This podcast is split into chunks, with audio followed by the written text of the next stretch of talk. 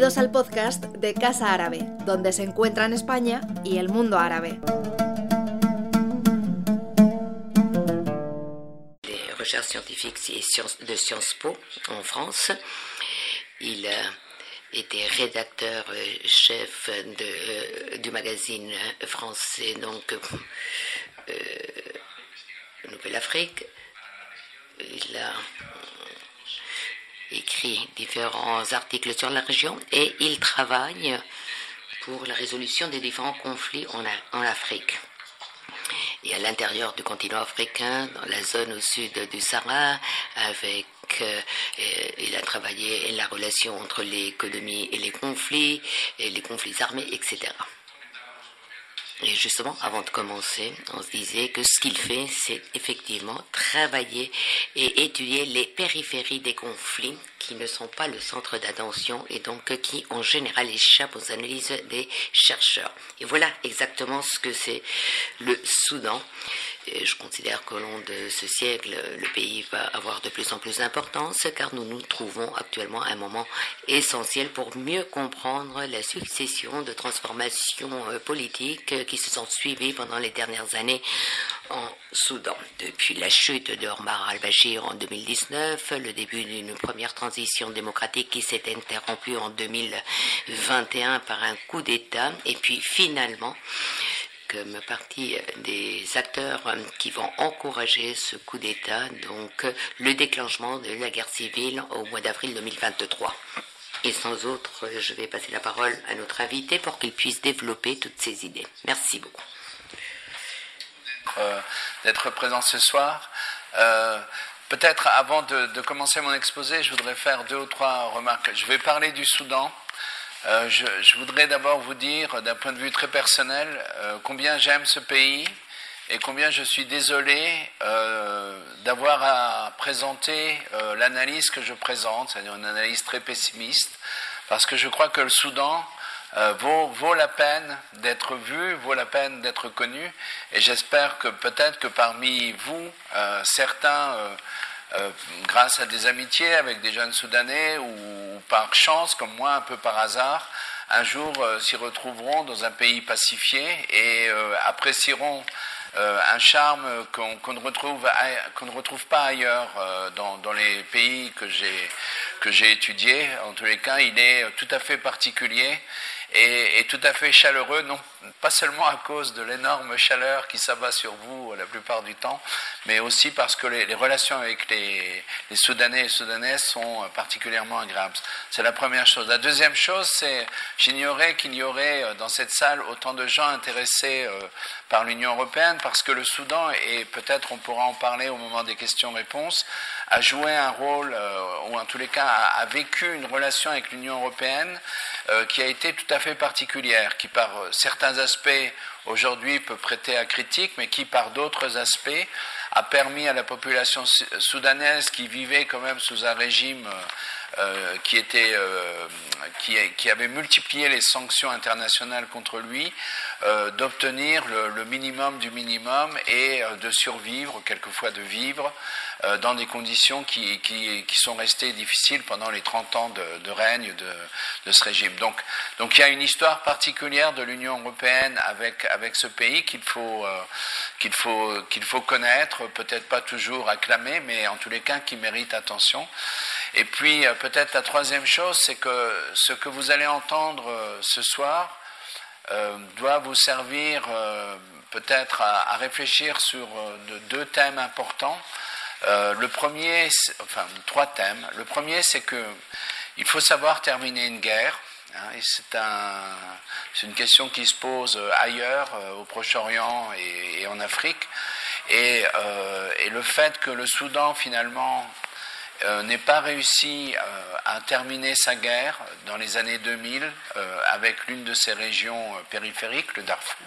Le Darfour fait qu'aujourd'hui nous sommes à l'entrée d'un- d'une crise humanitaire dont vous entendrez parler d'ici deux, trois, quatre mois. Hein, et avec euh, chacun découvrant tout d'un coup que cette crise est là, alors que ça fait des mois que les organisations internationales, les Soudanais eux-mêmes, appellent la communauté internationale à se saisir du problème. La deuxième chose, c'est qu'il faut réfléchir euh, à, à, cette récurrence de coups d'État militaires. C'est-à-dire que ce qu'on voit aujourd'hui, et c'est vrai en Afrique, mais c'est vrai ailleurs au Proche-Orient, et, c'est vrai sur les côtes méditerranéennes, c'est à la fois une crise euh, du, modèle démocratique, hein, que les, Anglais résument, enfin qu'on résume souvent euh, en, anglais en disant Democracy doesn't deliver, et qui est quelque chose dont il doit euh, vous poser question, parce qu'en même temps, et donc on a des régimes prétoriens, des régimes militaires qui prennent le pouvoir en jurant, promettant que la, la souveraineté nationale euh, récupérée, euh, les choses iraient pour le mieux. Or, euh, au Soudan comme ailleurs, ce qu'on voit, c'est des régimes qui, petit à petit, étranglent leurs oppositions internes, qui n'ont aucun projet de transformation de la société, à l'inverse de certains régimes militaires des années 80, comme au Burkina Faso, et qui aussi euh, sont de plus en plus dans une logique de euh, nous et eux, c'est-à-dire comment gérer l'État, comment gérer la souveraineté nationale pour préserver un petit groupe dirigeant sans aucune considération pour le reste de la population. Donc voilà, ce sont des questions ouvertes. Euh, je ne prétends pas y répondre, je vais m'intéresser au Soudan, mais je crois que c'est important pour vous d'entendre cet exposé euh, en, ayant ces points-là en tête. Alors, le Soudan, c'est toujours, comme, toujours quand on étudie un pays, euh, c'est toujours un, amas de mauvaises nouvelles et, de temps en temps de très très bonnes nouvelles. Alors, évidemment, bon, moi, je dois vous avouer, euh, lorsque j'ai commencé réellement à m'intéresser au Soudan, c'était en 1989 pour une raison euh, totalement stupide, c'est que je devais aller en Érythrée, euh, dans les zones libérées, ce qu'on appelait alors les zones libérées, avec tout le romantisme que ça avait, euh, que ça portait. Et il y a eu le coup d'État qui a mis au pouvoir la junte militaire qui est, donc restée jusqu'en avril 2019, 30 ans. Et, finalement, non seulement je n'ai pas pu aller en Érythrée, mais les quelques amis soudanais que j'avais à Khartoum ont été arrêtés. Alors du coup, euh, j'étais quand même un peu euh, interloqué, surtout que je voyais déjà qu'une partie de la communauté internationale, notamment mon pays, euh, regardait ce coup d'État finalement de militaires, parce que initialement c'était des militaires, comme quelque chose qui finalement pouvait peut-être résoudre quelques problèmes. On y reviendra peut-être dans les questions-réponses. Et et donc je me suis intéressé à la politique soudanaise et je dois dire que j'en ai retiré beaucoup d'intérêt, beaucoup de leçons pour ma vie de, chercheur, mais que ça m'a appris aussi quelque chose euh, d'essentiel, c'est comment un régime politique qui va garder le même nom euh, pendant ces 30 ans s'est considérablement transformé. Pas simplement euh, à cause de l'argent du pétrole, pas seulement à cause de ces alliances internationales qui, vont évoluer, avec la Chine qui va faire de ses liens avec le Soudan euh, dans la deuxième moitié des années 90, si vous voulez, le, test de sa nouvelle politique africaine qui va se montrer après 2000, euh, mais c'est également un régime qui, dans sa structure interne, euh, politique et idéologique, va profondément se transformer. Alors, de, pour aller très vite, hein, de, de, 90 à 99, on dira c'est le moment des idéologues. On pourrait faire des comparaisons avec d'autres processus euh, dits révolutionnaires. C'était un coup d'État, ça n'était pas une révolution, je le répète. Euh, mais euh, on a un idéologue, Hassan Tourabi, qui est un, disons, un intellectuel islamique, qui a un, certain nombre de prétentions, qui est sans doute quelqu'un d'assez euh, comment dirais-je, controversé, mais en même temps euh, assez original dans la, configuration intellectuelle d'alors du, du Proche-Orient. Euh, et, c'est lui qui joue un peu le rôle de guide euh, de ce régime. Je dis guide en, référence et en écho à ce qui s'est passé en Iran, parce que c'était un peu ce qu'il espérait devenir, euh, même si son rapport avec les Iraniens a toujours été euh, extrêmement, disons, diplomate, diplomatique, puisque je l'ai interviewé plusieurs fois sur ce, sujet, il me disait toujours, les Iraniens, ce ne sont que des bazaris, euh, c'est-à-dire ce ne sont que des commerçants, chaque fois qu'ils vous donnent quelque chose, ils veulent avoir quelque chose en échange. Donc euh, cette période-là a été marquée notamment par le soutien à l'Irak, enfin lors de l'intervention de, l'occupation du Koweït, ça a été également marqué par la, euh, création d'une grande organisation euh, qui essayait de réunir les, nationalistes arabes, ce qu'il en restait, et les partis islamistes du, Proche-Orient. Ça a été aussi, euh, en 1995, en juin 1995, la tentative d'assassinat de euh, Hosni à, l'aéroport d'Addis Abeba, qui a précipité, après déjà de, un certain nombre de sanctions, une radicalisation de ces sanctions et, euh, disons, la, petit à petit la marginalisation politique d'Hassan Tourabi. Euh, sans, dire ici euh, s'il avait été impliqué dans, dans la préparation de cette, cet attentat ou non. Mais si vous voulez, ce qui est très curieux pendant cette période-là, c'est un phénomène qui est intéressant pour vous à étudier, c'est comment vous avez un parti totalement minoritaire c'est le parti qui s'appelle le Front National Islamique, donc le, principal, parti islamiste soudanais, qui est complètement minoritaire euh, sur l'arène politique soudanaise, euh, qui prend le pouvoir, prend le pouvoir d'État, et comment il est d'une certaine façon aspiré par l'appareil d'État au point que euh, des gens qui étaient des, militants convaincus, qui travaillaient les uns avec les autres euh, depuis des années, quelquefois des dizaines d'années, euh, se sont divisés à partir de leurs nouvelles responsabilités à l'intérieur euh, de l'appareil d'État. Et ça, c'est une leçon intéressante à, étudier au Soudan comme ailleurs, c'est comment l'aspiration dans l'appareil d'État crée de nouvelles identités politiques et comment, sur la base de ces nouvelles identités politiques, cet accès à un pouvoir ou à du pouvoir euh, profondément change euh, les termes d'interaction entre euh, les militants d'une organisation qui était quand même d'une cohérence rare au Soudan, on peut dire que, à part les islamistes et le Parti communiste, tout le reste, c'est des partis qui sont importants, mais qui ont des structures partidaires extrêmement faibles. Là, on voyait quelque chose qui s'est défait. Et évidemment, comme euh, Hassan Tourabi était euh, le guide de cette fameuse révolution, le président du Soudan, Omar el-Béchir, euh, ben, disons, pour le dire gentiment, il était au mieux le porte-parole. C'est-à-dire qu'il n'avait pas réellement le pouvoir. C'est quelque chose que j'ai écrit là-dessus, hein, sur le premier cercle. Et en fait, c'est quelqu'un qui gérait, qui annonçait les décisions, mais qui ne les prenait pas.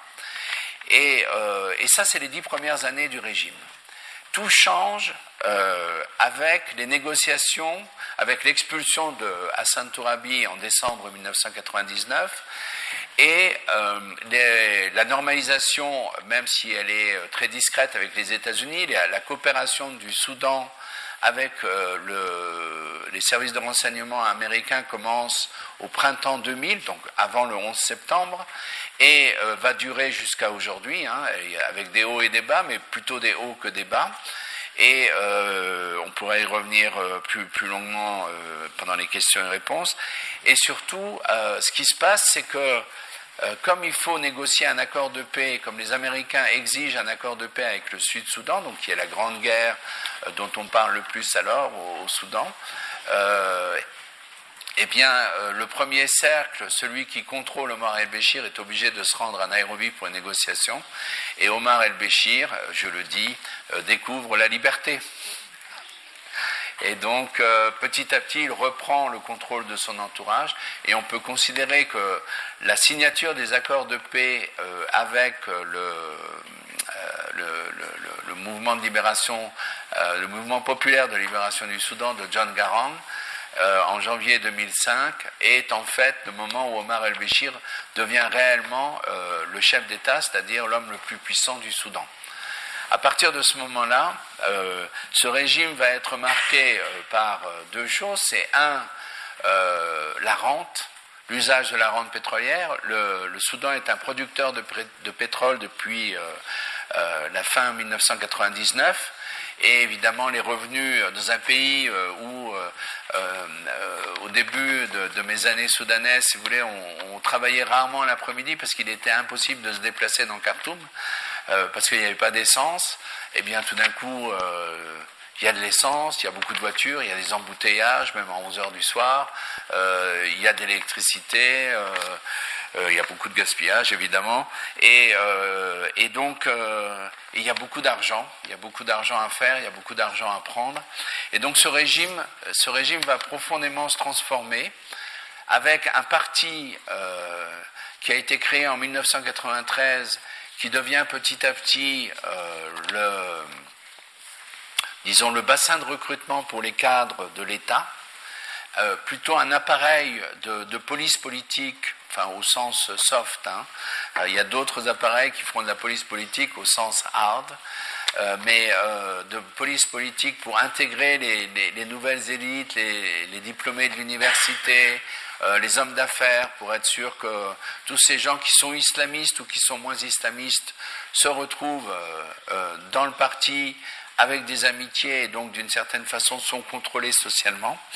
Et puis, euh, petit à petit, euh, si vous voulez, un pouvoir qui devient de plus en plus personnel. Alors évidemment, la sécession du Sud-Soudan, officialisée en 2011, elle est euh, une perte énorme pour, pour d'un point de vue financier pour Khartoum, dans la mesure où l'essentiel des puits pétroliers sont au Sud-Soudan ou à l'extrême à frontière entre le Sud et le Nord-Soudan.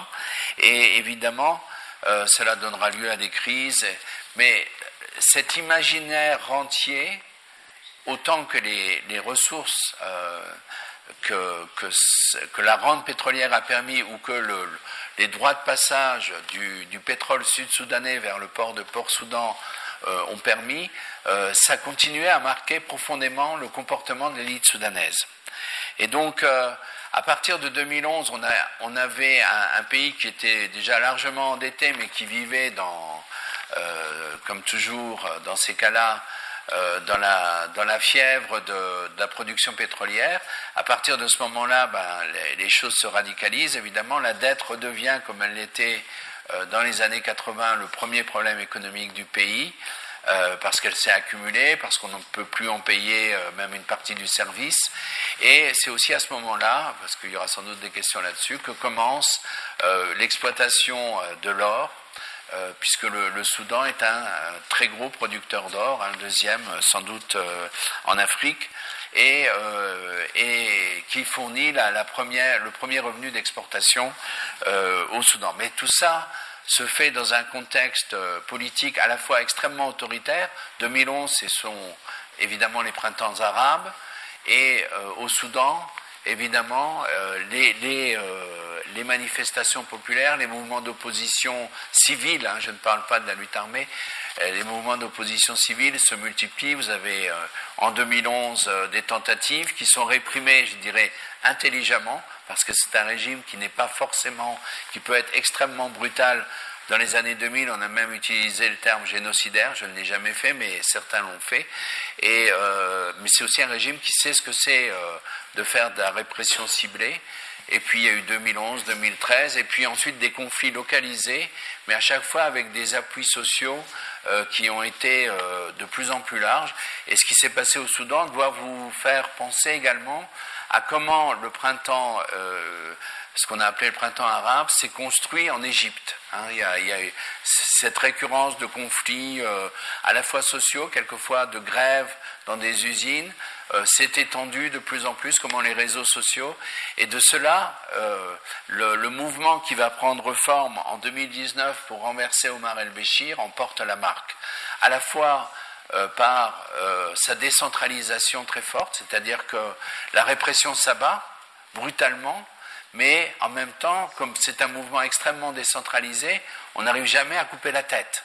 Et donc ce mouvement dure, et en même temps ce mouvement qui est né comme les émeutes de la faim euh, au Caire, hein, est un mouvement qui va petit à petit se radicaliser politiquement relativement rapidement. En fait, le mouvement commence pas à, Khartoum, il va commencer en province, hein, dans deux villes de province, une au sud de Khartoum, une autre à Adbara, et, et là on a quelque chose qui va qui va se, se développer. qui sera un mouvement dont parlera un peu la, la presse internationale, euh, pour des bonnes et des mauvaises raisons. C'est-à-dire, il y a une détermination populaire qui est euh, extrêmement forte, et puis il y a aussi euh, des images féminines. C'est-à-dire que dans un pays qui est profondément conservateur, et je crois qu'il l'est resté jusqu'à aujourd'hui, on a des femmes euh, et pas des femmes de la diaspora, hein, je, je, le souligne, des femmes euh, qui sont très actives dans l'organisation euh, des manifestations, dans l'organisation du soutien aux personnes arrêtées, qui, sont, qui jouent un rôle prééminent et qui font que ce mouvement apparaît aussi comme une espèce d'antithèse d'un régime qui a été malgré tout un peu plus euh, paradoxal, au moins au début, euh, vis-à-vis des femmes, beaucoup moins à la fin, en, autorisant certaines choses et en interdisant d'autres. Dans un Soudan très conservateur, Hassan Tourabi, euh, je le dis, et ne pensez pas que je sois devenu islamiste entre mon introduction et maintenant, était quelqu'un qui a voulu à plusieurs moments pousser le droit des femmes, alors il ne le disait évidemment pas comme ça, mais donner aux femmes un espace plus grand, je ne dirais pas l'égalité, n'exagérons pas, mais malgré tout, à, pousser et à essayer également de protéger leurs droits, notamment au sein de l'université. Alors, l'université soudanaise, c'est pas grand-chose par rapport à la population soudanaise, mais malgré tout. Et donc, euh, et donc on a ces mouvements euh, qui, sont là, qui montrent euh, une, comment dirais-je, une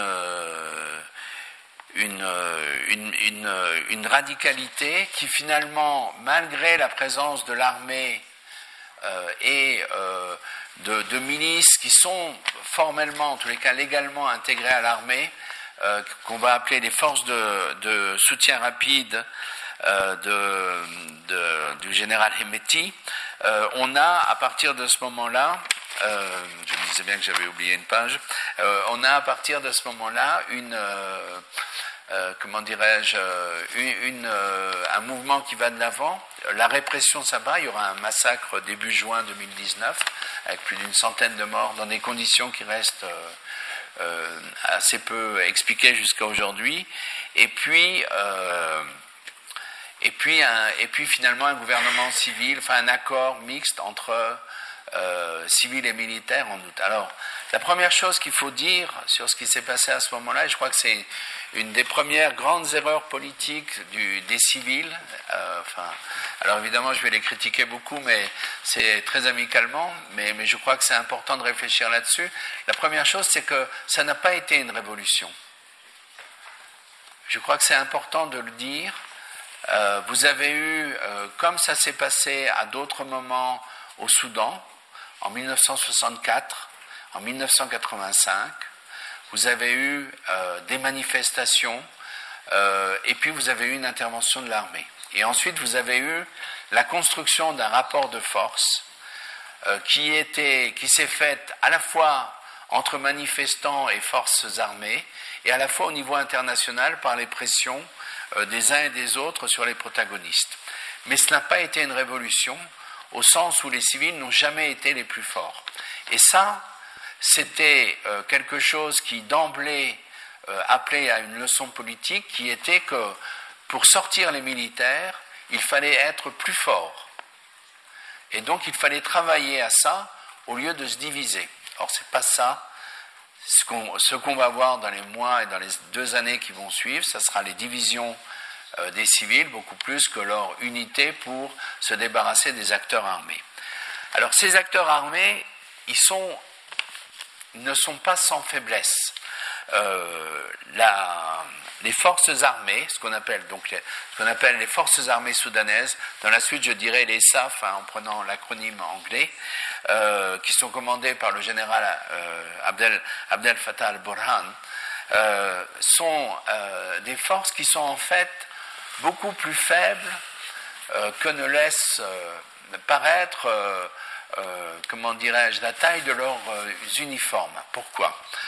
En fait, ce régime, depuis juin 89, il est traversé par une, une contradiction qui est euh, il ne peut pas y avoir de symbiose entre militaires et islamistes. Ça, c'est un, autre problème qui est tout à fait intéressant à regarder au-delà du Soudan.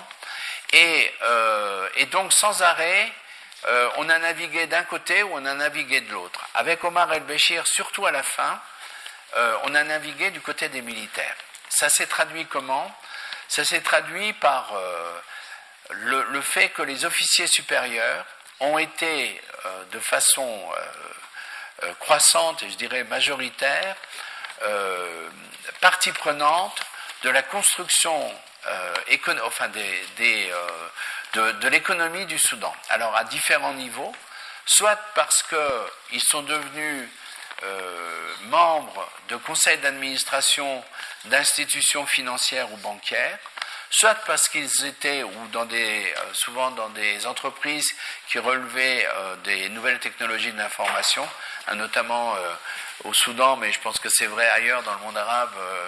J'éviterai de donner des noms ici, mais vous les avez tous en tête. Ben, les, toutes les compagnies de télécommunications et d'internet sont souvent, comment dirais-je, ont, des, sont des compagnies qui sont largement possédées par les services de renseignement.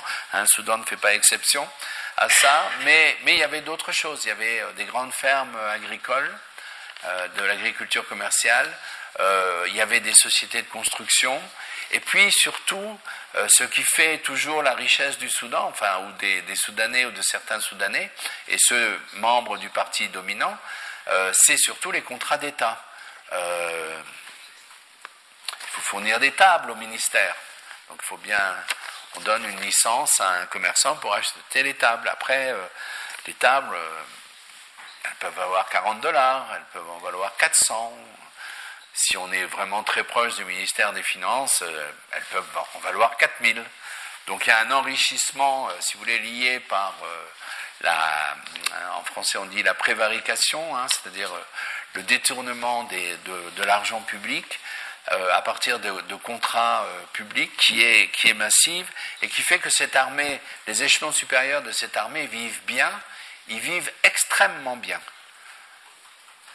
Ils sont coupés d'une certaine façon euh, du reste de la population, même en termes salariaux, plus les avantages.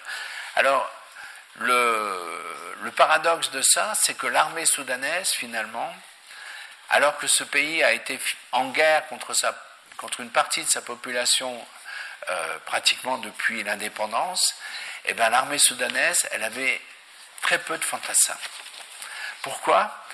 Parce que le régime a toujours eu peur des fantassins. Ben, ça réintroduit euh, une notion de masse, aussi une, euh, exigence de contrôle. Et donc, euh, l'idéal qui s'est mis en place et qui correspond là aussi à, quelque chose qu'on pourrait intégrer historiquement à une stratégie de construction de l'État au Soudan, parce que c'est aussi l'État colonial qui fonctionnait comme ça, c'est la création de milices. C'est-à-dire que quand on voit la, façon dont l'armée fait la guerre au, au Sud-Soudan dans les années 90, L'armée bombarde, alors soit avec des avions ou des hélicoptères quand ça marche, ou utilise de l'artillerie. Mais les combats au sol sont très rarement le fait de l'armée. Il y a des troupes spéciales, des parachutes, des parachutistes notamment. Hein. Omar El-Béchir appartient, euh, est, un, est, un, officier des parachutistes, hein, des forces spéciales euh, soudanaises, donc, mais, mais elles sont relativement peu eu égard à l'importance de l'armée numérique. Et les, les, fantassins, le reste, ils font le service euh, du commandement, enfin, mais, mais ne combattent pas. Et les vrais combattants, alors c'est qui? Ben, C'est la deuxième la deuxième force armée du Soudan, les forces de soutien rapide, qui euh, correspondent largement, mais pas uniquement, on va le voir, euh, à un effet de la guerre au Darfour. Vous vous souvenez peut-être, enfin vous vous souvenez sans doute pas, mais je, vous le dis en tout cas, euh, au début des années 2000, à partir de 2002, 2003, vous avez eu des affrontements d'ampleur dans l'ouest du Soudan, donc à la, la région qui est frontalière avec la Libye au nord, euh, le Tchad, la RCA euh, au sud, et puis le Sud-Soudan, bien évidemment. Euh, vous avez eu des combats importants, vous avez eu une crise humanitaire qui a été dénoncée à partir de 2004, et puis tout un processus de mobilisation internationale qui vaut la peine d'être étudié parce que c'est aussi un des premiers grands moments de force mixte entre l'Union africaine, et les Nations Unies pour euh, faire respecter des cessez-le-feu au, Darfour. D'accord? Donc c'est un, engagement où l'Union européenne, puisque vous êtes des européanistes, a joué un rôle significatif. Et, euh, et, pas seulement financier d'ailleurs. Hein.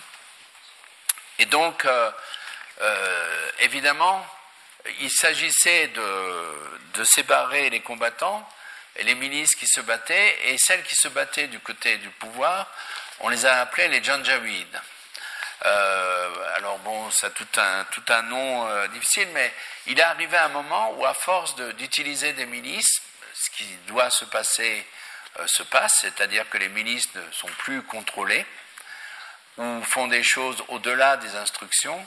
Et donc, et puis il y a les pressions internationales. Il y a eu l'inculpation de Omar el-Béchir après d'autres responsables au Darfour euh, par la, Cour pénale internationale, et donc euh, de pression en, euh, accusation, etc.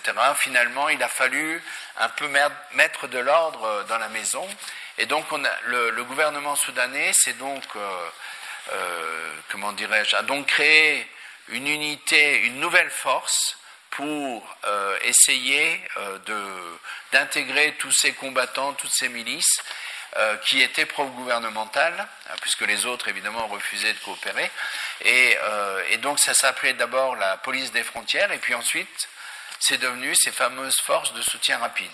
Parce que, hein, et c'est, quand vous voyez ce qui se passe alors au Darfour, c'est juste un copier-coller de ce qui s'est passé au Sud-Soudan dans les années 90. Mais c'est aussi un copier-coller de ce qu'a fait l'État colonial au Darfour euh, dans les années 20.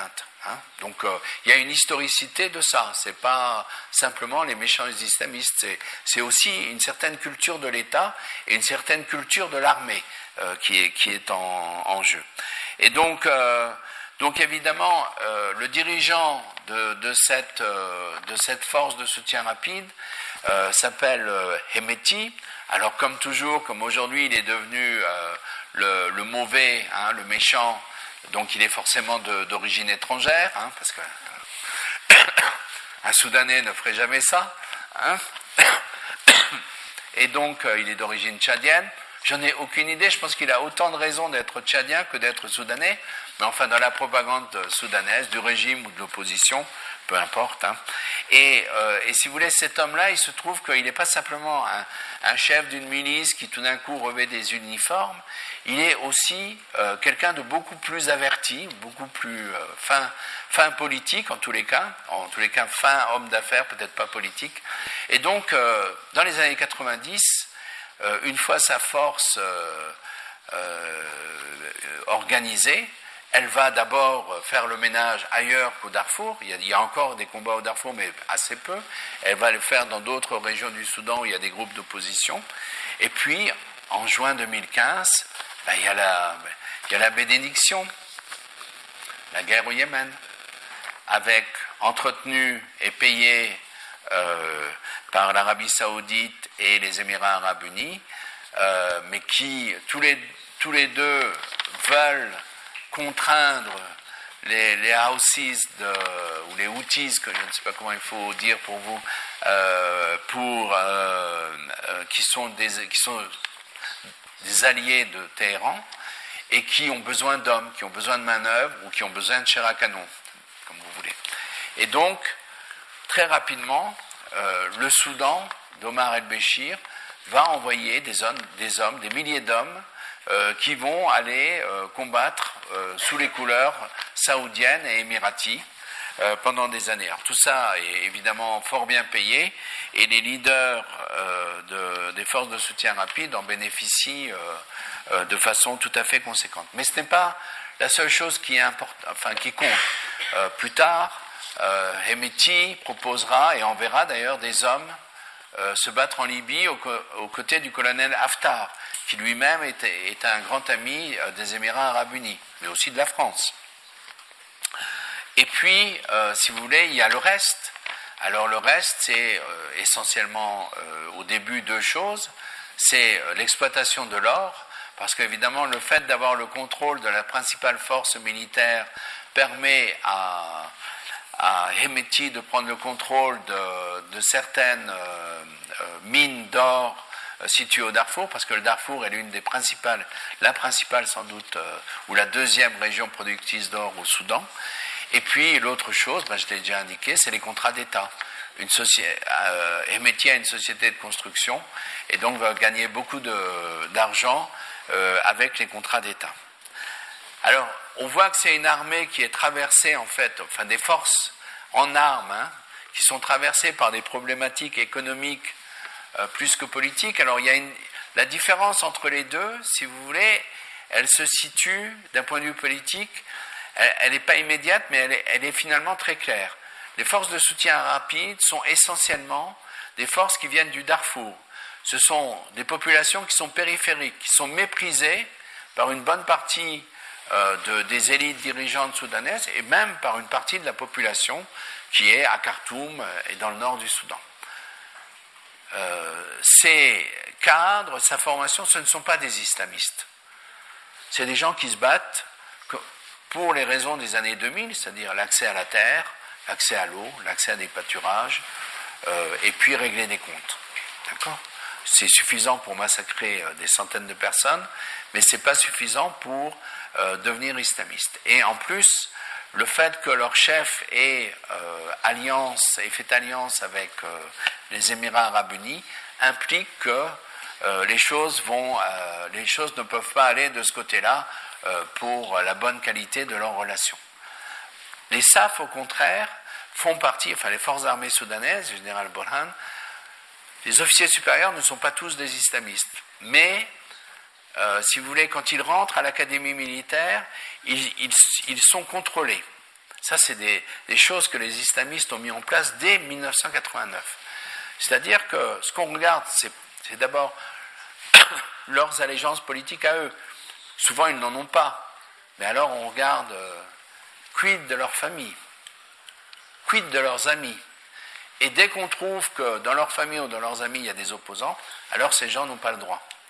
Et puis, vous avez derrière ça un autre filtre qui est beaucoup plus délicat à manier, parce qu'évidemment, les filtres ethniques ne marchent pas à 100%, mais c'est quand même, euh, il y a une endogamie extrêmement forte des officiers supérieurs. C'est-à-dire qu'en gros, euh, même si c'est schématique, euh, vous avez des officiers, l'essentiel des officiers supérieurs va se recruter dans, trois groupes ethniques qui sont du nord de Khartoum. Hein, et, euh, euh, il y aura évidemment d'autres gens. Hein. Le numéro 2 de l'armée appartient à un groupe ethnique qui est basé dans les monts Nouba, donc dans, l'extrême sud aujourd'hui du Soudan, hein, juste à la frontière avec le Sud-Soudan mais il est une exception. Et d'ailleurs, il est numéro 2, à la fois parce que c'est un islamiste, lui, euh, le général Burhan ne l'est pas, mais aussi parce qu'il est ethniquement une exception, donc pour montrer que c'est une armée nationale.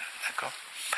Donc on voit que euh, c'est euh, des, forces qui sont certes ensemble, représentent la, souveraineté, le monopole de la force légitime, comme dirait comme on dirait trop simplement, mais que d'un autre côté, euh, ce sont des forces qui ont des histoires très différentes. On a une force qui est fondamentalement horizontale, avec très peu d'encadrement vertical, même s'il y en a un, et euh, qui est fantassin, qui fait la guerre avec des, des, des technicals, hein, des machines, des 4x4 sur lesquelles vous montez des mitrailleuses lourdes ou des, ou des canons sans recul. Et puis de l'autre côté, vous avez euh, des états-majors avec des gens, des colonels et des généraux qui sont toujours dans des réunions de conseil d'administration, et avec euh, des officiers juniors qui commandent des compagnies de tanks ou des compagnies d'artillerie et qui, pour l'essentiel, euh, attendent leur promotion pour enfin bénéficier euh, des rentes de position qui, qui va avec le grade. Et donc, ça, c'est un élément essentiel pour comprendre ce qui va se passer dans les, dans, les, dans les six derniers mois. La deuxième chose qui est importante, c'est que les civils, si vous voulez, sont dans une situation extrêmement compliquée. Oui, le régime Omar el-Béchir est mis à bas. Omar el-Béchir et des proches sont arrêtés. Mais d'une certaine façon, le problème qui se pose toujours, c'est pour, pour exister, il faut être organisé. Comment pouvez-vous être organisé après 30 ans de répression? Comment pouvez-vous, alors que vous, avez, euh, vous êtes à l'origine d'un mouvement social qui est sans doute le plus original qu'ait jamais vu le Soudan, comment vous pouvez vous rallier aux seuls partis qui existent réellement, qui sont euh, les, grands partis, les deux grands partis euh, traditionnels du Soudan, le parti Oumma de Sadek El-Mahdi et le DUP de la famille Mergani, qui sont au mieux des machines électorales et qui n'ont comme ambition que de reproduire quelque chose contre lequel vous vous êtes opposé. Et donc là, il y a un énorme défi qui est posé euh, aux forces civiles qui vont, qui à la fois ont participé au mouvement populaire, mais en même temps, euh, si vous voulez, sont des gens des classes moyennes ou des classes supérieures, euh, ben, se cooptent dans la direction du mouvement sans toujours avoir eu le, rôle de leader social qu'ils s'attribuent, et puis des partis politiques qui sont très faibles, qui doivent s'organiser et qui surtout ne sont présents qu'au niveau de la capitale. Le Soudan, comme n'importe quel pays au monde, c'est pas que la capitale. Et c'est une des choses hein, qui va euh, les perdre. vous avez évidemment ce dont on va beaucoup parler dans la presse quand on parlera du Soudan, c'est les fameux comités de résistance, qui ont été les unités de base à partir desquelles les gens se sont organisés pour manifester contre le régime, les, unités de base de la solidarité horizontale, etc. Le problème de ces comités, c'est que comme ils refusent euh, l'organisation, pour ne pas être soumis à une répression, pour ne pas être décapités, dans ce cas-là, ils sont condamnés à être toujours les plus radicaux. C'est-à-dire qu'ils ne veulent pas de compromis, mais il y a un moment où, euh, si vous ne recherchez plus, le compromis, vous êtes obsolète politiquement. Et c'est aussi un des problèmes qui va se poser. Alors, ce qu'on peut aussi noter, mais je, crois que je vais parler trop, trop longtemps, oui. Euh, ce qu'on peut aussi noter, c'est le fait qu'il y ait euh, euh, la diaspora joue un rôle. Et si vous voulez, le, problème que vous avez, et qui est un problème important, hein, qui est posé dans d'autres situations, c'est que la diaspora, elle revient avec des idées sur le pays qui sont, disons, qu'on peut discuter et qui sont souvent contestables. Ils rêvent d'un Soudan euh, qui ils, connaissent un Soudan qui n'a peut-être, enfin, par la dénonciation d'un régime, euh, sans connaître le Soudan réel, et ils rêvent d'un Soudan à construire sans connaître le fait que dans la situation réelle, on est confronté à des populations qui ont leur propre choix c'est pas simplement euh, les bons contre les méchants et, euh, ensuite euh, donner des ou affirmer les bonnes politiques pour que ces politiques soient mises en œuvre par l'appareil d'État bien évidemment et puis aussi par la population qui y croirait.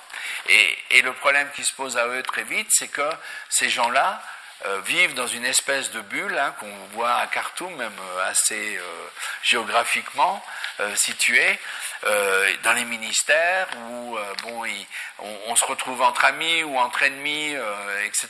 Parce qu'il y a aussi tous les liens de la diaspora qui vont se reproduire à l'intérieur et qui vont pas aider finalement à, beaucoup.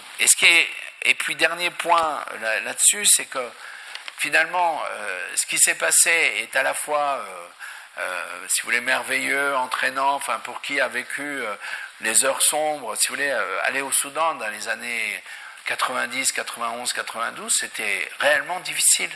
Euh, moi, je prenais, je faisais mes enquêtes et je, donnais mes notes à d'autres gens pour qu'elles arrivent en France. J'avais peur d'être arrêté à l'aéroport, fouillé qu'on garde mes, papiers. Et moi, je suis, j'étais un étranger.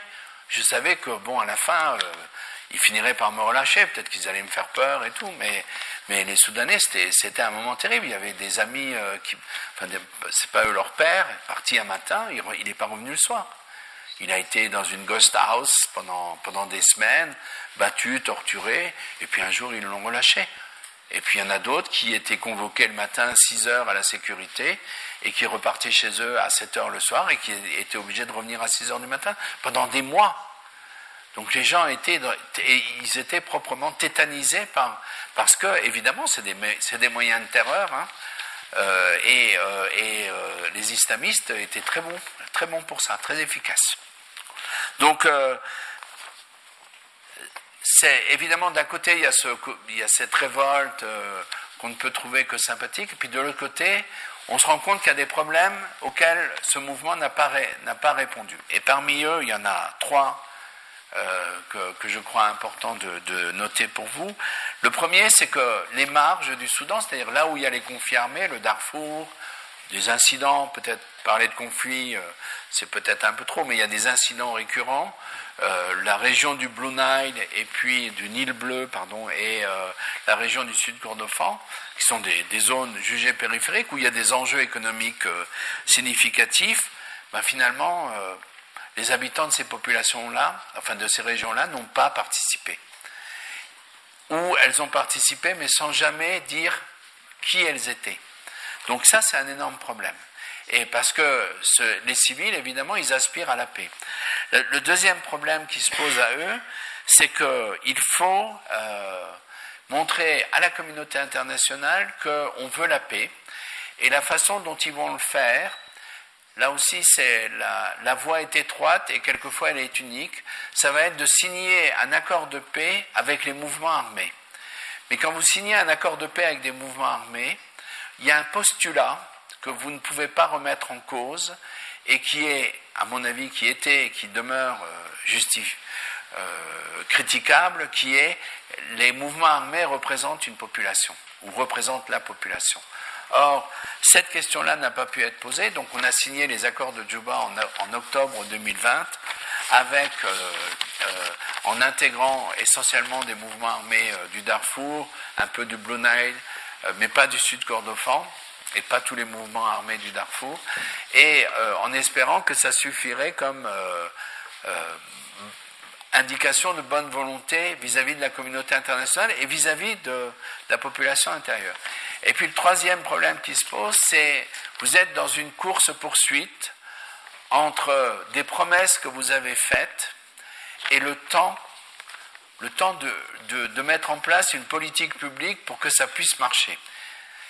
Ça veut dire trouver l'argent, trouver les financements internationaux, trouver dans l'appareil d'État les gens capables de mettre en place cette cette politique publique, et puis finalement, euh, deliver. Ça, euh, ça peut paraître euh, très simple, vu d'Europe, mais au Soudan, c'est devenu très compliqué parce que 2019, c'est pas 2011, et 2011, c'est pas 2001.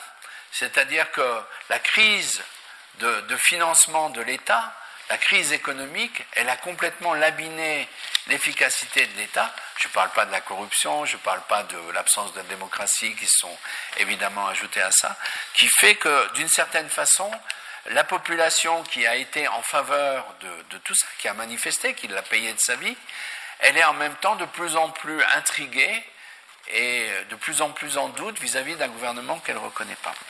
Lorsque le coup d'État d'octobre 21 arrive, si vous voulez, les gens ont un peu l'impression que c'est une clarification politique. Pourquoi? Parce que les civils se battent entre eux. Je dirais même, euh, si la traductrice peut trouver, se chamaillent comme les enfants se disputent entre eux, euh, parce qu'il y a beaucoup de choses qui sont réellement de l'ordre de, des égaux, beaucoup plus que des, de questions politiques euh, importantes. Il y a une communauté internationale qui a quand même fait pas mal de choses. Hein. On peut la critiquer, on la critiquera après, mais, malgré tout, il y a une, grande conférence pour une, réduction de la dette qui est, euh, qui est une grande réussite. Mais en même temps, le coup d'État, c'est d'abord un coup de colère. Les militaires, euh, c'est-à-dire l'armée soudanaise, mais aussi les forces de soutien rapide, en ont proprement marre de se faire insulter par les, les ministres civils, les hommes politiques civils, en disant, écoutez, on travaille avec vous, euh, vous, êtes, vous ministre, comment vous osez nous insulter alors que vous ne faites pas votre boulot vous-même? Et donc, il y a un coup de colère qui aboutit à ça.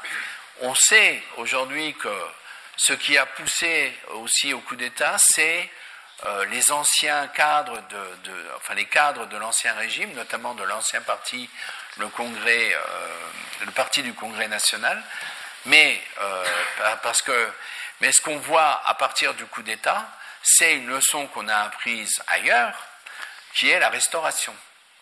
Alors là aussi, les islamistes sont brillants, hein, il faut le dire. en fait, ils font beaucoup de choses à partir du ministère de la Justice, qui était un endroit clé pour juger euh, la corruption des anciens cadres, des cadres de l'ancien régime. Et donc, euh, ce qu'ils font, c'est qu'ils vident les dossiers, les documents se perdent, euh, une partie des dossiers disparaissent, et à partir de ce moment-là, des juges qui ne sont pas forcément acquis à l'ancien régime ont devant eux des dossiers qui sont trois quarts vides et disent il n'y a rien à juger, on libère. Donc il y a eu très rapidement après le coup d'État euh, la, restauration ou la, libération de nombreux cadres du, régime Omar el-Béchir, et par contre, il y a eu l'arrestation de très nombreux cadres civils du régime de transition. Mais euh, ce qui se passe et ce qui va déclencher la guerre à partir du 15 avril, c'est euh, réellement le fait que les forces de soutien rapide,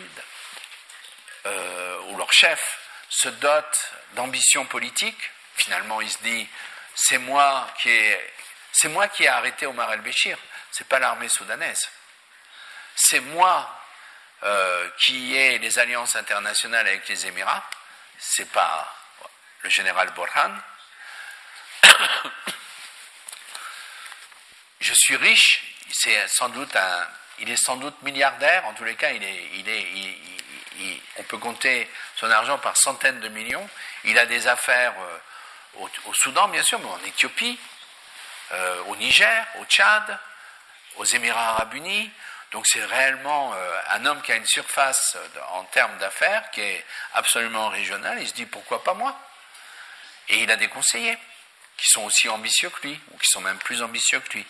Et le problème qui va se poser à lui, c'est la libération des cadres de l'ancien régime leur alliance, leur symbiose avec l'armée signifie qu'à terme, c'est, sa place même qui est menacée.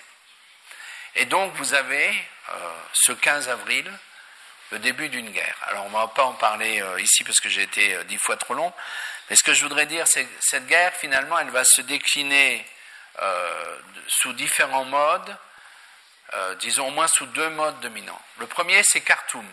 Vous avez une bataille dans Khartoum, qui est la, capitale du pays, enfin je répète, c'est, si simple, enfin c'est arrivé si souvent dans les années 90, mais on, s'était un peu calmé. D'accord? Elle commence le 15 avril. Regardez les communiqués de presse euh, des grandes démocraties et de, de, la Chine, parce que la Chine est quand même un acteur économique essentiel. Rien. Juste le service minimum. D'accord? Donc les avions bombardent, l'artillerie tire, et, euh, et d'un côté et de l'autre, on se bat, on occupe les, habitations civiles, etc. Les morts, c'est pas la peine. moi, je me refuse à donner des chiffres parce que je les trouve tellement faux. Mais c'est une guerre entre deux groupes armés, organisés, structurés. La population est témoin et victime. Vous avez ensuite un deuxième type de guerre euh, qui est euh, là beaucoup plus compliqué parce qu'on ne peut pas encore dire que c'est une guerre civile, mais c'est en train de le devenir. Et c'est notoirement au Darfour, où là les choses sont devenues euh, extrêmement sérieuses depuis. Euh, alors, ça a commencé fin mai, 15 hein, avril, fin mai. Fin mai, on est déjà à des massacres de masse dans la ville d'El Jeneina, qui est tout près de la frontière avec le Soudan, avec le Tchad, pardon. Et, euh, et puis, euh, mais maintenant il y a Niala fin octobre, euh, et surtout ensuite début novembre, Ardamata près de El Jeneina, un grand camp de réfugiés, de déplacés, pardon, El Dayem, et etc. Et on va vers une, une grande bataille sans doute dans les dans les semaines, peut-être un mois ou deux mois, ben un mois peut-être euh, vers euh, la, capitale d'El Facher, qui était la, capitale du Darfour quand le Darfour était une seule région, et maintenant qui est la capitale du Darfour euh, du Nord. Et, puis, ce type de guerre est aussi en train de se diffuser ailleurs, au Kordofan, dans une partie du Kordofan, donc qui est entre le, Darfour et Khartoum, et puis évidemment dans la région du Blue Nile. Donc on voit, on est dans une situation, et là on est beaucoup plus proche d'une guerre civile, c'est-à-dire d'une guerre qui sera beaucoup plus difficilement, qu'on pourra beaucoup plus difficilement arrêter que, que ce qu'on voit à Khartoum. Alors, dans, cette optique-là, qu'est-ce qu'il y aurait à faire? Euh, J'ai parlé beaucoup trop longtemps. Je crois, il faut le dire, les internationaux ont fait et les internationaux n'ont pas fait. C'est-à-dire que là aussi, la notion du service minimum est euh, quelque chose qui est euh, inclus, pas seulement dans la fonction publique, mais aussi dans la communauté internationale. C'est-à-dire qu'on a fait une médiation à Jeddah, euh, orchestré par euh, l'Arabie saoudite et les États-Unis. Les États-Unis ont dit on fait ça avec les Saoudiens pour deux raisons. Un, le Soudan est un pays arabe, ce qui est un choix, euh, même dans ses limites actuelles. Le Soudan est rattaché à des organisations régionales comme l'IGAD, où ce sont l'Éthiopie, Djibouti, la Somalie, l'Ouganda, le Kenya qui pèsent. Donc euh, il y a un attachement beaucoup plus, je dirais, à l'Afrique de l'Est. Mais on choisit ça. Et en fait, on le fait à Jeddah parce qu'on a besoin de se rapprocher des Saoudiens. Vous savez que Biden euh, n'a pas d'atome crochu avec Mohamed Ben Salman et que, évidemment, ça a des conséquences euh, sérieuses sur l'influence américaine dans le Golfe. Conclusion, on va faire un exercice de diplomatie commune, ça va nous rapprocher. Les Saoudiens, ils ont des intérêts au Soudan, évidemment, mais ils, ont beaucoup, ils ont des intérêts ailleurs, hein, et bien plus importants. Mais ce qu'ils veulent montrer, c'est que euh, la route de la paix passe par, euh, Jeddah, en l'occurrence, ou Riyad. Dans tous les cas, l'Arabie saoudite doit être l'hégémon régional. C'est la puissance régionale. Et alors, évidemment, la question qui se pose, c'est euh, pourquoi on a exclu les autres? Parce qu'on voit très vite qu'il y a d'autres acteurs l'Égypte, qui aide discrètement, mais qui aide militairement l'armée soudanaise, et les Émirats arabes unis, qui ont un véritable pont euh, aérien avec le Tchad voisin, et qui euh, montent un, hôpital pour soigner les blessés du Darfour, mais surtout pour alimenter en, munitions lourdes les forces de soutien rapide de Hemeti. On remercie pour la lutte, la guerre au Yémen, on remercie pour la Libye, et sans doute aussi et je crois que ça devient, de plus en plus important, on montre aux Saoudiens qu'il n'y aura pas de paix au Soudan si les Émiratis ne sont pas considérés comme partie prenante. Et donc, on est euh, dans une situation comme ça. Alors, il y aurait d'autres interlocuteurs possibles. Alors, les, organisations africaines, j'ai parlé de l'IGAD, j'ai parlé de l'Union africaine, on pourra dire pourquoi elles sont, euh, bah, euh, elles manquent de, moyens et de, crédibilité. Il y a l'Union européenne. Hein. Alors bon, si vous voulez, à la fois l'Union européenne, c'est paradoxal parce que c'est, on a pour la première fois une, envoyée spéciale de l'Union européenne pour la Corne de l'Afrique, qui est une Allemande, qui est une grande spécialiste du Soudan. C'est-à-dire que euh, euh, cette femme connaît extrêmement bien le Soudan, la classe politique soudanaise, et c'est absolument ce qui se passe au Soudan. Le problème est que l'Union européenne comme telle n'a pas de politique. Et quand on n'a pas de politique à Bruxelles, eh bien les envoyés spéciaux, ils font du tricot. Ils ne peuvent rien faire.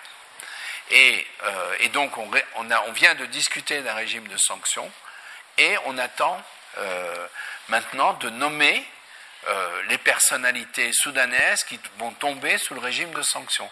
On est à sept mois de guerre dans la capitale. Est-ce que l'Union européenne pourrait faire mieux? Vous m'excuserez de penser oui. Et donc, pour conclure, très vite, il y a, on peut dire plusieurs choses pour finir. Un, ben, à moins d'un miracle, le miracle n'est jamais exclu, euh, la guerre à Khartoum va continuer. Deux, la guerre au Soudan, au, Darfour, elle va se transformer en catastrophe humanitaire. Alors il y a Gaza aujourd'hui, mais sachez que les journalistes euh, se fatiguent sur Gaza comme ils se sont fatigués sur l'Ukraine, et donc ils finiront par trouver un intérêt à parler du Darfour. La troisième chose, c'est quand même une question. Le Darfour est un vieux conflit. C'est un conflit typiquement qui relève de la COP. Vous voyez cette conférence à Dubaï. Parce que c'est un conflit dont les raisons profondes sont liées à la, à la, désertification et au changement climatique. Tout ça est connu depuis les années 80. On a réécrit tout ça dans les années 2000. Il y a, euh, j'ai amené avec moi des articles qui réécrivent ça en 2020. Ce sont les mêmes articles, d'accord? On change juste les données. Les analyses de fond sont les mêmes. Et pourtant, quand on regarde ce que les Nations Unies, la communauté internationale aura fait pendant plus de 20 ans, ça aura été dépenser des sommes considérables pour l'aide humanitaire sans jamais euh, relancer quoi que ce soit qui vise à traiter les racines du problème. C'est-à-dire, traitons le problème à la place d'enlever la douleur. Traitons la dent. Voyez Et ça, la communauté internationale ne l'a pas fait. Enfin, dernière chose, si vous voulez, quand on regarde l'état des deux forces, l'armée soudanaise et les forces de soutien rapide, euh, on pourra discuter de ça dans, les questions et réponses, mais ce qu'on voit, c'est que les chaînes de commandement sont en train de se, c'est sans surprise, sont en train de s'effriter des deux côtés, pas de la même façon. Ça veut dire que on risque d'arriver dans deux mois ou dans trois mois un accord de cessez-le-feu qui sera signé par les dirigeants de l'armée soudanaise et des forces de soutien rapide, à un moment où ces dirigeants n'auront plus le contrôle de leurs propres forces.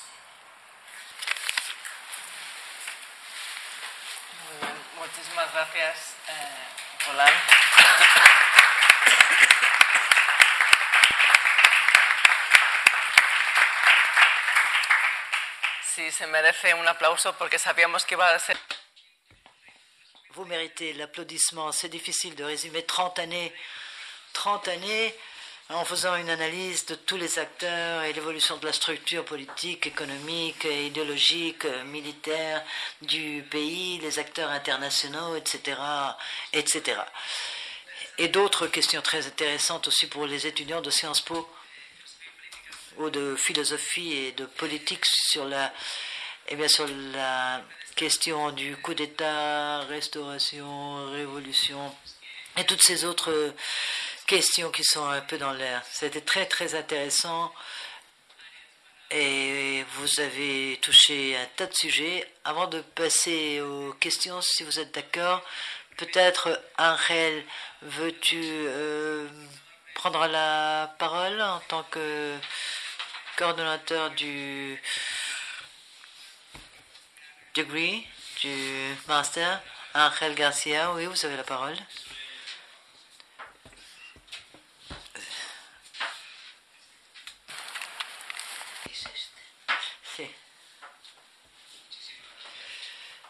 Je vous remercie.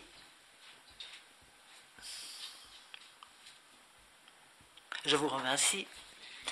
Merci encore. J'ai trouvé fascinant votre exposé. Vous avez fait un résumé des 30 dernières années. Vous m'écoutez? J'ai trouvé vraiment impressionnant. Je, je connais le Soudan, mais parce que j'ai lu euh, du Soudan sur les médias. Mais il y a certains aspects de la dimension internationale du conflit qui m'ont frappé. D'abord, la discrétion de l'Égypte, par exemple puisque d'après ce que vous avez dit, j'ai l'impression que la structure du gouvernement de l'armée au Soudan se ressemble beaucoup à la structure de gouvernance économique de l'Égypte. Depuis le début du, conflit, euh, j'ai été frappé par le petit rôle ou le rôle si discret de l'Égypte. Et en deuxième lieu, c'est une question mineure, c'est vrai, mais Mais, allez-y, mais est-ce que vous... Euh, je me souviens qu'au début, j'avais lu qu'il y avait des éléments de groupe euh, Wagner qui soutenaient les deux, euh, soit l'armée soudanaise que les forces de soutien rapide. Avez-vous quelque chose à nous raconter? Est-ce que la Russie peut être un autre acteur dans ce conflit? Et le paradoxe que Wagner soit des deux côtés, soutienne les deux côtés du conflit. Merci. Alors, je crois, oui, merci. C'était dans les beaucoup de choses que j'ai dû euh, couper de mon exposé. Si vous voulez, sur l'Égypte, euh, il faut comprendre, l'Égypte est dans une contradiction. Euh, il est très clair que euh, et on le voit euh, notamment dans le déclenchement des hostilités le 15 avril, il est très clair que euh, une section de l'armée soudanaise obéit plus aux islamistes qu'elle n'obéit à Burhan. Et les islamistes ont une vraie influence au point que, je, enfin je ne veux pas citer trop de noms, mais le Kabashi, le général Kabashi, euh, dont j'ai parlé un moment parce qu'il est euh, du, euh, du, sud Kordofan, des, des monts Nouba, a été promu numéro 2, alors que, si vous voulez, dans, l'ordre du gouvernement de transition, il était au moins numéro 3 ou numéro 4. D'accord? Donc il y avait. il, y a, il y a ce fait que, un, l'Égypte doit faire face à une réalité qui est que, pour beaucoup, le déclenchement de la guerre et sa conduite est lié, euh, est mené par les islamistes. Et il y a des preuves qui circulent. Par exemple, les Tchadiens ne cessent de, les officiels tchadiens ne cessent de rappeler euh, aux Égyptiens que quand même, c'est un problème. Parce que qu'est-ce qu'on va faire si ces gens reviennent au pouvoir? D'un côté, vous avez ça. De l'autre côté, vous l'avez très bien dit, le, la politique d'Omar el-Béchir vis-à-vis de l'armée s'est largement inspirée enfin pas seulement du modèle égyptien, mais quand même largement du modèle égyptien dans cette euh, capacité de, de, donner des positions dans l'économie aux officiers et de s'acquérir des fidélités de cette façon-là. De plus, euh, si vous voulez, les sociétés militaires, enfin les sociétés où les militaires égyptiens sont euh, des actionnaires importants, ont des actions ou sont bien représentés au Soudan et vice-versa. Donc il y a une espèce d'osmose euh, aussi entre milieux, Omar euh, pardon, euh, Burhan et Sisi ont fait des stages de formation ensemble. Il y a même une amitié personnelle entre les deux, les deux dirigeants. D'accord? Donc, on voit bien que les, les relations sont. Alors, pourquoi est-ce que l'Égypte ne réagit pas plus vivement? Alors, d'abord, il y a quand même des choses qui se font. y a, mais il y a, si vous voulez, bon, moi je vois euh, il y, a une certaine discrétion parce que l'Égypte, en même temps, euh, a une relation beaucoup plus apaisée aujourd'hui avec les Émirats arabes unis qu'elle ne l'avait auparavant. Donc, euh, on, joue un jeu qui est fait, d'ambiguïté. Et puis il y a la question du général Haftar et de l'avenir de Haftar, qui dépend beaucoup de l'Égypte euh, eu égard à ce que peuvent faire les forces de soutien rapide. Donc vous avez euh, une situation où vous avez une équation qui est quand même assez compliquée, et, euh, mais l'Égypte continue à soutenir l'armée soudanaise, et si vous voulez, elle le fait pas simplement parce que ce sont deux appareils militaires, mais aussi parce que l'idée qu'il puisse un jour y avoir une démocratie au Soudan, c'est quelque chose qui est extrêmement dangereux pour le régime égyptien. Et donc, euh, et donc il y a aussi cette, cette, idée, je crois que les Égyptiens, comme d'ailleurs le Tchad, hein, ont plutôt travaillé sur, sur le fait que, ok, la guerre elle est déclenchée, euh, on va pas, euh, ça va être difficile à gagner, mais si on ne gagne pas, au moins on va retourner au statu quo entré, c'est-à-dire avec les RSF et, euh, et, l'armée qui vont se mettre d'accord sur un partage du pouvoir. Et puis les civils à qui on donnera les miettes, le Premier ministre, parce que le Premier ministre, euh, il peut être très puissant, mais il peut être aussi très faible hein, dans le système soudanais. Donc, euh, donc je pense que les Égyptiens sont plutôt dans ce cadre-là. Et les Égyptiens, je ne parle même pas de, tout ce que la, crise à Gaza signifie pour eux, hein, parce que ça c'est un vrai problème, mais, mais même avant ça, les Égyptiens étaient beaucoup plus dans une situation où le conflit au Soudan euh, doit être géré en fonction de ce que l'Arabie saoudite et les Émirats arabes unis peuvent dire et faire concernant la, la crise, euh, la crise de la dette euh, égyptienne. Et je crois que ça, c'est aussi un problème essentiel qu'on voit pour toute une partie de, de, la communauté internationale, c'est-à-dire que oui, il y a un problème au Soudan, mais notre position, elle n'est pas liée uniquement à ce qui se passe à l'intérieur du Soudan. Elle est liée à un certain nombre d'autres paramètres régionaux ou internationaux, et nous, on se détermine en fonction de ces paramètres-là. Quant à Wagner, écoutez, moi je fais partie des gens qui ont été... Euh, alors je travaille sur la Centrafrique, qui est aujourd'hui une féodalité de Wagner, d'accord? Avec le président centrafricain qui promet tout aux Français et aux Américains, mais qui euh, dès qu'il atterrit à Khartoum, atterrit à Khartoum parce que l'aéroport est protégé par Wagner, ses gardes du corps sont des Russes. Enfin des Russes, des, employés de Wagner, parce que Wagner emploie beaucoup d'autres gens que des Russes. Euh, maintenant, il emploie même des Centrafricains. Et donc, euh, si vous voulez, je crois que fondamentalement, vous avez, et c'est intéressant pour comprendre la, contradiction, enfin, ou les, les tensions à l'intérieur de, de, de l'État russe, indépendamment de ce qui est arrivé à Prégogine, c'était que d'un côté, L'enjeu stratégique de la Russie, c'est quoi? C'est d'obtenir une base navale à Port-Soudan, ou au moins des facilités militaires importantes à Port-Soudan. Ça ne peut être donné que par le gouvernement du Soudan. En plus, ça doit passer par un vote de l'Assemblée nationale. Ce n'est pas une décision de l'homme fort du moment. La deuxième chose, c'est pourquoi est-ce que Wagner est allé au Soudan?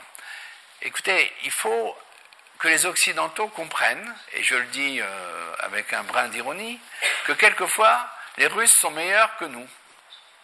Et les Russes sont meilleurs que nous sur plusieurs aspects. Un, ils produisent des armes qui sont moins chères et qui sont souvent au moins aussi efficaces. C'est pour ça que tous les Africains euh, vont à Saint-Pétersbourg et pas forcément à, à Satori, au marché des armes français, parce que c'est très beau les armes françaises, mais c'est trop cher. C'est inaccessible, d'accord?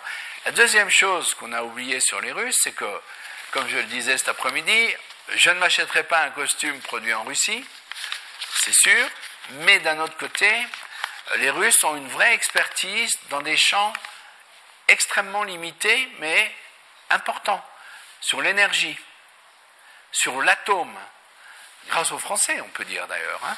Euh, les, Russes peuvent vendre des euh, réacteurs civils trop chers pour la plupart des pays africains, grâce à une, euh, une comment une compétence technologique qu'ils ont acquise en coopérant avec les Français à, à, un certain moment. Donc bravo aux Français pour leur naïveté géopolitique, et puis, mais, mais quand même bravo aux Russes pour être capables de faire ça parce que nos EPR, enfin nos, vous savez que nos, centrales nucléaires fonctionnent pas trop bien.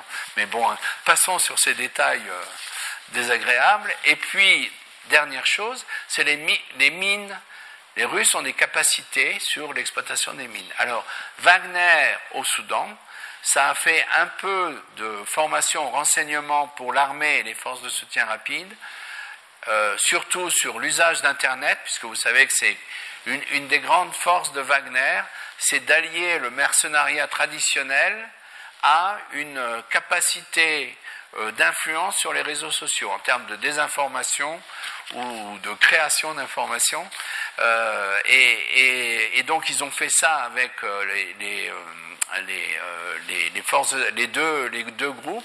Et puis sinon, ils ont installé, ils ont fait des investissements euh, que euh, culture entière oblige, les Soudanais ne voulaient pas faire, pour la purification du minerai d'or, afin d'augmenter un peu le prix avant leur envoi à Dubaï. Et donc leur présence, elle, elle s'est réduite qu'à ça. Alors évidemment, vu l'importance de l'or dans les recettes extérieures du pays, euh, on peut considérer que c'est un rôle important. Mais d'un point de vue militaire, euh, Wagner ne joue pas du tout le rôle qu'ils ont joué à un moment quand il y a eu l'offensive sur Tripoli de Haftar, ou qu'ils jouent en RCA, ou en janvier, euh, janvier, mars 2021, ils ont sécurisé, enfin, ou en tous les cas, ils ont regagné une bonne partie du pays qui avait été conquise par euh, les groupes armés.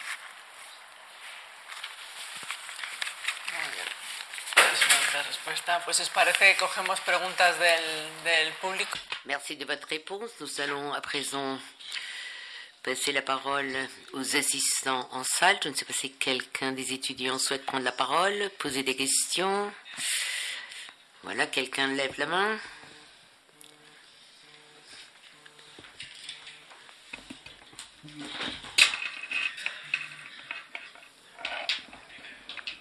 Bonjour. Merci beaucoup de votre exposé, que je considère vraiment très complet et très intéressant. Et j'aimerais poser une question sur la partie internationale euh, du conflit, donc sur le Blue Nile et sur Kid el-Fasher. Donc, quelles sont les raisons de ce conflit? C'était un conflit ethnique, économique? Est-ce que c'est lié au conflit avec le Soudan du Sud? Merci. Nous allons écouter d'autres questions pour voir euh, si nous répondons plusieurs questions d'une seule fois. Voilà, quelqu'un lève la main. Bonjour. J'aimerais poser la suivante question. Pourquoi, malgré l'importance du conflit, non seulement ce dernier qui a commencé au mois d'avril, mais celui euh, qui existe depuis les années 90, pourquoi malgré l'importance de ce conflit, il n'y a pas de conscientisation au niveau européen. Pourquoi est-ce que nous ne parlons pas dans les médias ou au niveau social sur ce conflit du Soudan en Europe? Nous avons ici une question qui est posée cette fois-ci par le chat, donc online.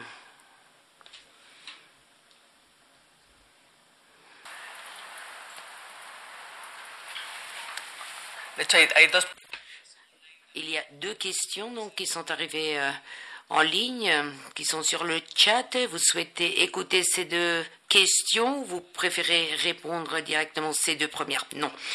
David Peral, donc question la réponse de la Russie ou de la Chine en ce qui concerne l'intervention des États-Unis. Si l'intervention des États-Unis a déclenché une réponse de la Chine et de la Russie. Et Jessica Pons donc pose une deuxième question sur le chat.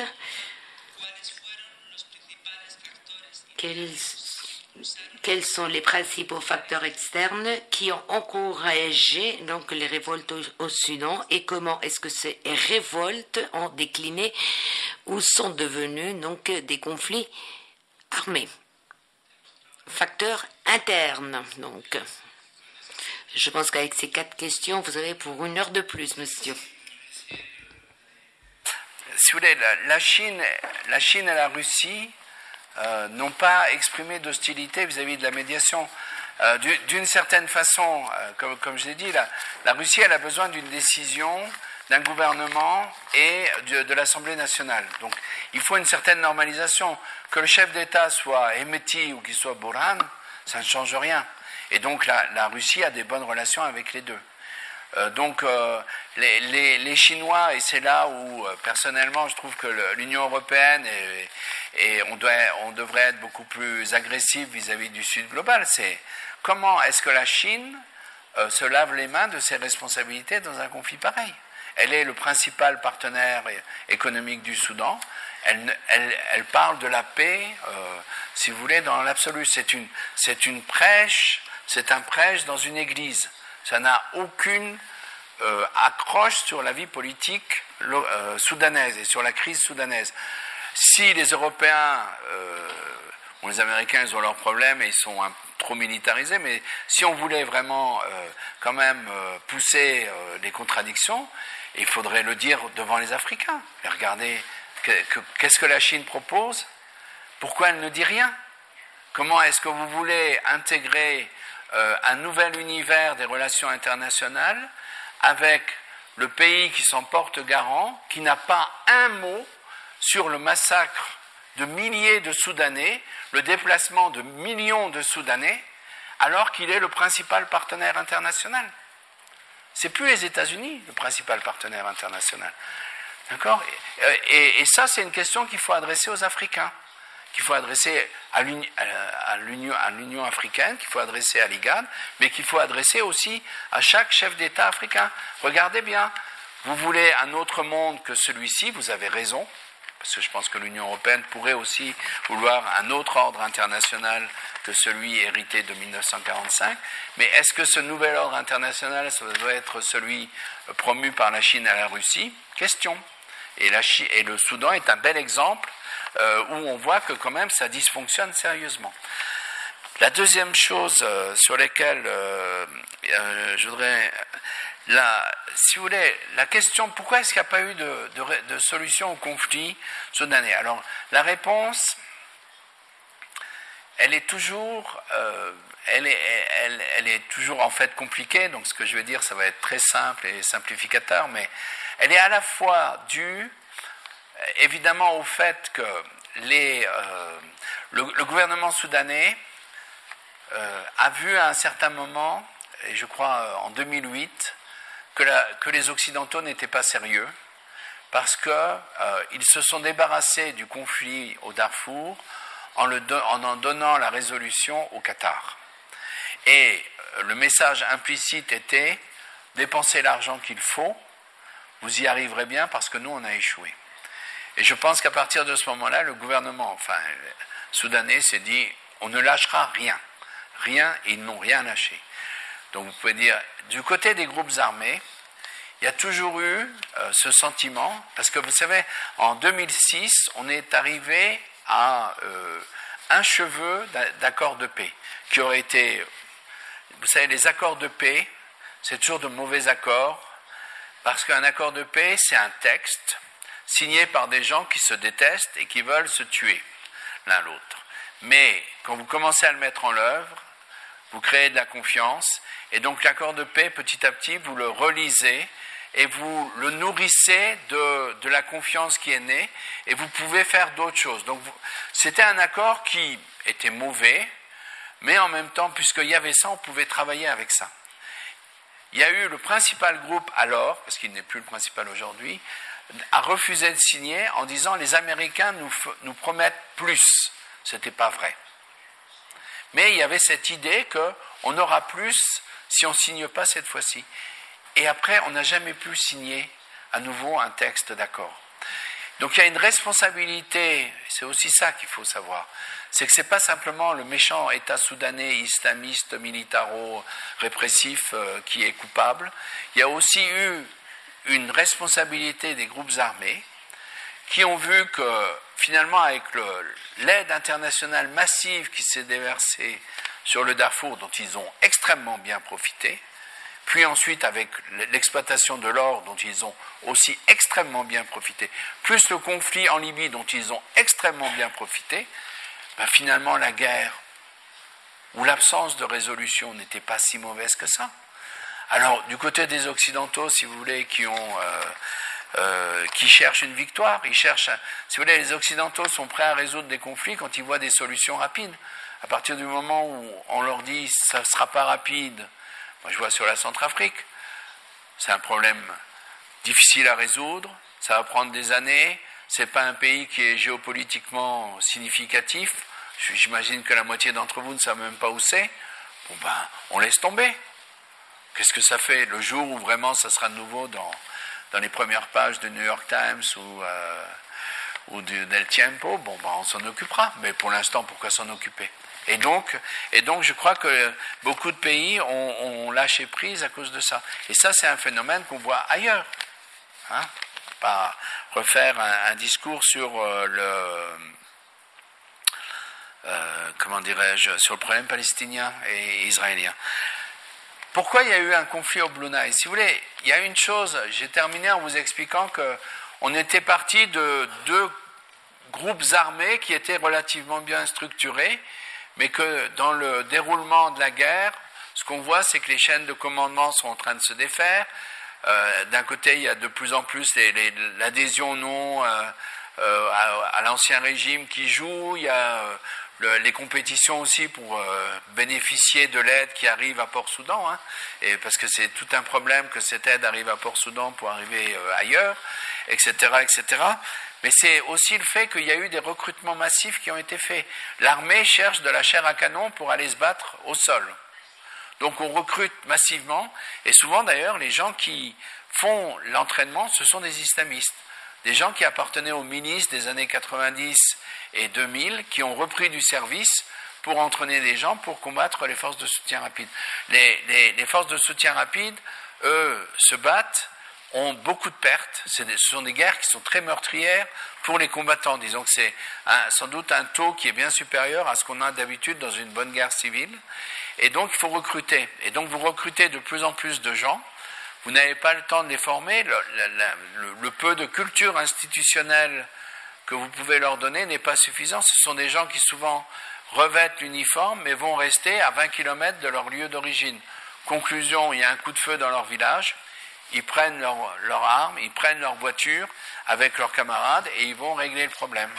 Et c'est comme ça qu'on a eu des massacres à Al Jenena. C'est souvent des, ministres qui décident euh, de, lancer une vengeance. Il y, a, évidemment une résistance, donc par solidarité, d'autres arrivent, et vous commencez avec un incident. Enfin, c'est typique du feud, hein, pour tous ceux qui ont étudié euh, les processus de vendetta dans les sociétés euh, pastorales. Ben, vous commencez par un conflit qui est assez ridicule et vous, terminez avec 40 morts quand vous avez de la chance, parce que au, Darfour, ils n'ont pas de chance, ça peut se terminer avec 200, 300, 400 morts. Voilà. Hein, donc le, même processus a eu lieu euh, au Blue Nile avec euh, différents groupes, hein, je ne vais pas vous les nommer, mais les Ingesana et puis les Felata, et, euh, et, quelqu'un qui était avant dans l'opposition, qui était contre l'armée soudanaise, s'est rallié parce que fondamentalement, sa base ethnique s'est ralliée à l'armée du Soudan. Donc bon, lui, il a dit pourquoi être un leader sans troupes je préfère avec être avec le gouvernement, euh, avec le euh, général El Burhan. Maintenant, il est son numéro 2 parce qu'il a, il a cette figure d'opposant historique, de laïc et tout, euh, même si finalement il n'a pas beaucoup de pouvoir. Est-ce que est-ce qu'il y a eu dans le soulèvement au Soudan en, décembre 2018, si vous voulez, je crois, alors bon, peut-être un jour on saura plus et on saura mieux, mais euh, ce qui est vrai, euh, c'est que, comme souvent, euh, disons, des émeutes, il y en avait eu.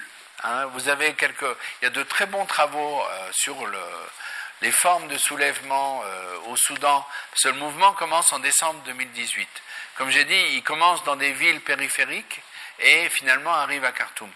Donc ce qu'on voit, c'est plutôt comment euh, il y a eu un, comment on appellerait ça en, bon sociologue, euh, une, acquisition de répertoire de protestation, hein, pour utiliser euh, Charles Tilly, et qui a été approprié par les manifestants dans différents lieux grâce aux réseaux sociaux. Et donc c'est vraiment le fait que vous avez depuis 2011 euh, je dirais pas une récurrence, mais, euh, disons plusieurs dizaines de, manifestations, disons qui se sont répétées, etc., d'événements de ce type, dans des endroits qui n'étaient pas toujours la capitale, qui ont été euh, répercutés, peut-être magnifiés sur les réseaux sociaux, et qui, d'une certaine façon, ont donné aux gens un savoir-faire sur l'organisation de manifestations. Par exemple, euh, bon, c'est quelque chose qu'on voit partout. Euh, dans, un mouvement étudiant, c'est toujours un problème d'organiser une manifestation. À partir du moment où vous avez des gens qui sont un peu plus anciens, qui savent comment faire, bon, ben, c'est plus facile à mettre en place. Et c'est ce qui s'est passé au Soudan. Après, euh, à partir de, de, janvier ou février, quand les choses sont devenues vraiment sérieuses, il est, de mon point de vue, indubitable qu'il y a eu une aide extérieure. Mais je crois qu'il faut rappeler l'importance de la diaspora soudanaise. Hein. J'ai dit qu'elle a, apporté euh, des compétences et beaucoup de problèmes, mais je n'ai pas dit qu'elle était illégitime politiquement. Cette diaspora soudanaise a fait beaucoup pour aider les comités de résistance, euh, pour euh, répercuter, si vous voulez, en termes d'équipements qu'on donnait, de, temps, enfin de, moyens financiers, tout ce qui pouvait se passer au niveau local et également par leur capacité à, se, lier aux, grands médias internationaux qui étaient évidemment beaucoup plus accessibles en dehors du Soudan qu'à l'intérieur du Soudan. Donc effectivement, il y a, eu ça, mais je crois qu'il y a eu aussi, euh, si vous voulez, cette aide extérieure, de mon point de vue, elle est réelle. Euh, savoir la quantifier, je ne le peux pas. Mais par contre, penser que c'est elle qui a fait le soulèvement, absolument pas.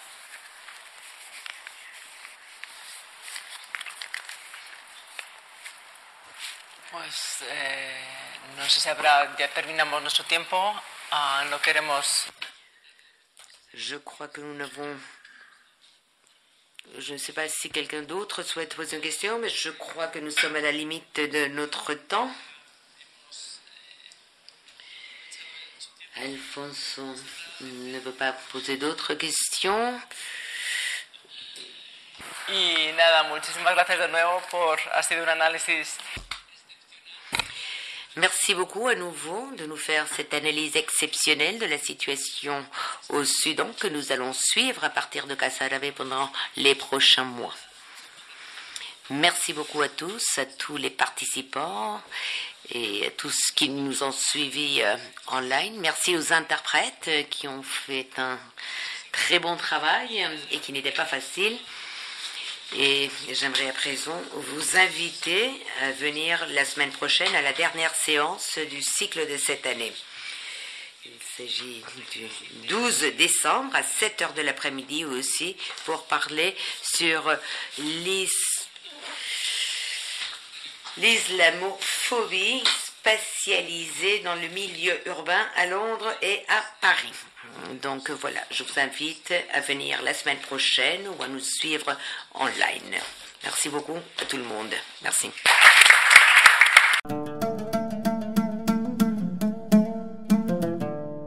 Gracias por escucharnos. Si quieres estar al corriente de todas nuestras actividades, consulta nuestra página web en www.casaarabe.es. También puedes seguirnos en nuestros canales en las redes sociales en Instagram, Twitter y Facebook.